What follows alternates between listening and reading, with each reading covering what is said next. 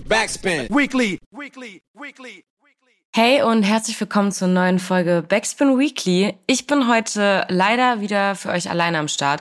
Ich freue mich aber, euch die News der Woche vorzustellen und würde sagen, wir fangen direkt mal mit dem Statement der Woche an.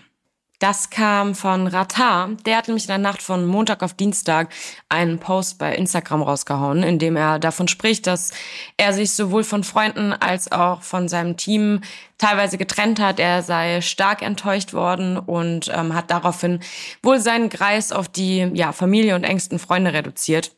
Teammitglieder sollen unter anderem Strukturen innerhalb seines Labels geschaffen haben, die eigentlich gegen das Interesse seiner Plattenfirma sowie gegen sein eigenes Interesse waren. So richtig klar wird nicht, um was es geht. Ähm, es äh, kann sich wohl auch aktuell noch nicht klar geäußert werden, da noch Ermittlungen laufen und er dementsprechend keine konkreten Aussagen machen kann.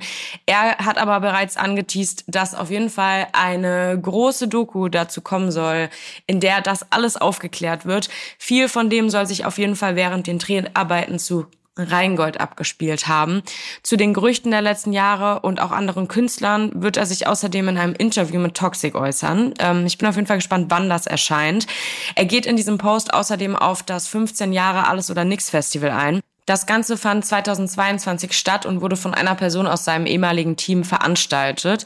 Diese Person steht wohl nun auch unter Ermittlungen wegen weiterer rechtswidriger Aktivitäten. Auch da wird sich nicht weiter geäußert. Er distanziert sich aber auf jeden Fall von der Veranstaltung und bittet alle, die Tickets gekauft haben, sich beim Veranstalter zu melden. Die Mail dafür findet ihr in seinem Instagram-Post, solltet ihr davon betroffen sein. Und auch wenn wir teilweise noch keine konkreten Aussagen bekommen, ähm, finde ich, liest es sich trotzdem als sehr starkes Statement. Lest das gerne bei Instagram nochmal komplett nach. Ähm, und genau, es ist auf jeden Fall spannend. Ich bin gespannt, was passiert, was wir in der Doku zu sehen bekommen und was wir auch in dem Interview zu hören bekommen. Also ähm, ja, werden wir da wahrscheinlich demnächst immer mal wieder irgendwelche Insights bekommen. Eine etwas andere Art von Statements haben drei Künstlerinnen beim diesjährigen MTV Music Video Award hingelegt. Da hat Rap nämlich wieder ordentlich abgeräumt, würde ich sagen. Zum Beispiel Ice Spice. Sie hat den Preis als Best New Artist geholt im Bereich Video. Nicki Minaj hat mit dem Video zu Super Freaky Girl im Bereich Best Hip Hop gewonnen. Und die beste Art Direction ging an Doja Cat für ihre, ich glaube, es ist die aktuellste Single, Attention. Ich liebe es auf jeden Fall sehr, dass Rap drei Preise bekommen hat. Vor allem aber natürlich auch noch, dass es drei weibliche Artists sind, die da abgerissen haben. Deswegen Props auf jeden Fall in die USA. Kommen wir zu einer News aus Deutschland. Eine deutschsprachige Künstlerin hat diese Woche nämlich in einem meiner persönlich liebsten YouTube-Formate stattgefunden. Die Rede ist zum einen von Donna Savage, Rapperin aus Wien, die ihr sicherlich eh alle auf dem Schirm habt. Solltet ihr das nicht, dann checkt das bitte auf jeden Fall. Ähm, das Format, um das es geht, ist 13 Fragen. Wer das Format nicht kennt, das Ganze ist ein, ja, ich sag mal, Diskussionsformat auf YouTube. Es werden gesellschaftliche Themen aufgegriffen, die in Form von eben 13 Fragen, die gestellt werden, ausdiskutiert werden. Es gibt immer zwei Seiten mit je drei Personen. Diese drei Personen sind oder insgesamt sechs Personen sind in der Regel aus der Popkultur ähm, beziehungsweise in irgendeiner Form in der, ja, ich sag mal, direkten oder indirekten Öffentlichkeit aktiv. Es gibt dieses Format bereits zu ganz, ganz vielen verschiedenen Themen. Deswegen checkt gerne mal deren Kanal und ähm, schaut, was euch da sonst noch interessiert. Grundsätzlich geht es eben darum, dass die Seiten, die zwei Seiten, die es gibt, innerhalb der Diskussion immer mehr einer Meinung werden beziehungsweise Kompromisse finden. Wenn ein Kompromiss entsteht oder man einer Aussage oder der gleichen Meinung ist, einer Aussage ähm, der gegenüberliegenden Seite, geht man einen Schritt auf sie zu im besten Fall enden am Ende alle in der Mitte. Man darf aber natürlich auch wieder einen Schritt zurückgehen, sollte man nicht einer Meinung sein. Deswegen ist es auf jeden Fall ganz spannend. In der Folge mit Donna Savage geht es um das Boykottieren nach Vorwürfen, zum Beispiel im Fall Rammstein oder auch im Fall Lizzo und Co. Ich glaube, da gibt es ähm, eine sehr lange Liste.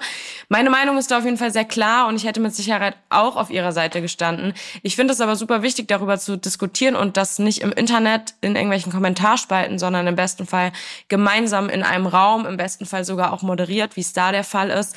Und finde es auf jeden Fall sehr spannend, ähm, die Dynamik dort mitzubekommen. Es passiert sehr selten, dass man jetzt in dem Format komplett von der Gegenseite überzeugt wird.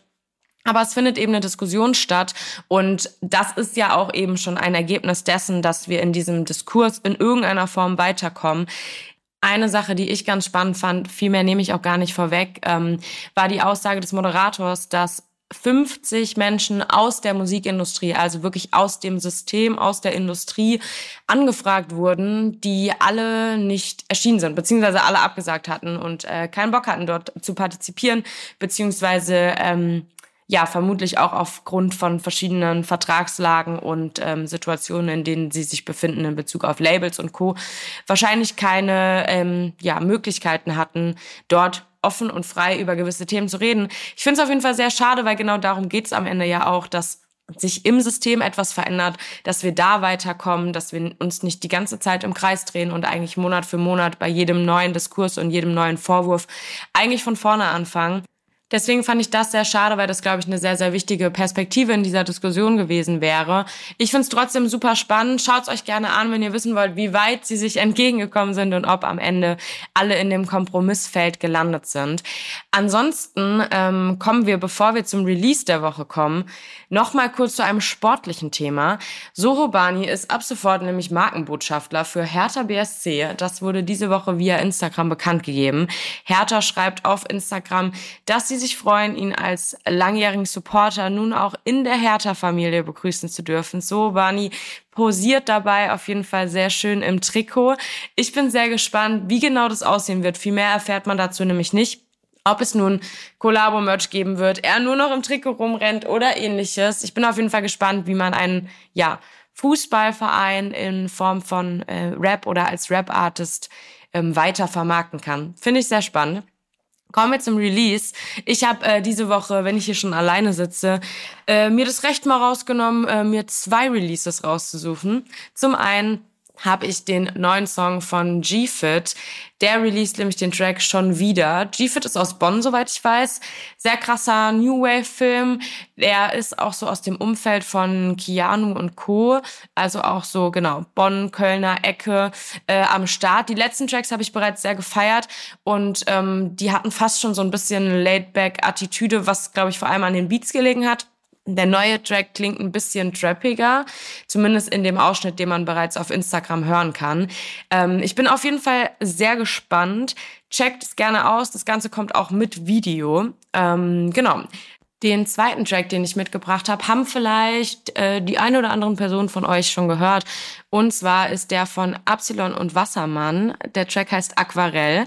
Und wer bei den beiden auf der Free Tour war, die jetzt die letzten Wochen stattfand, dann habt ihr den definitiv gehört. Den haben die dort nämlich performt.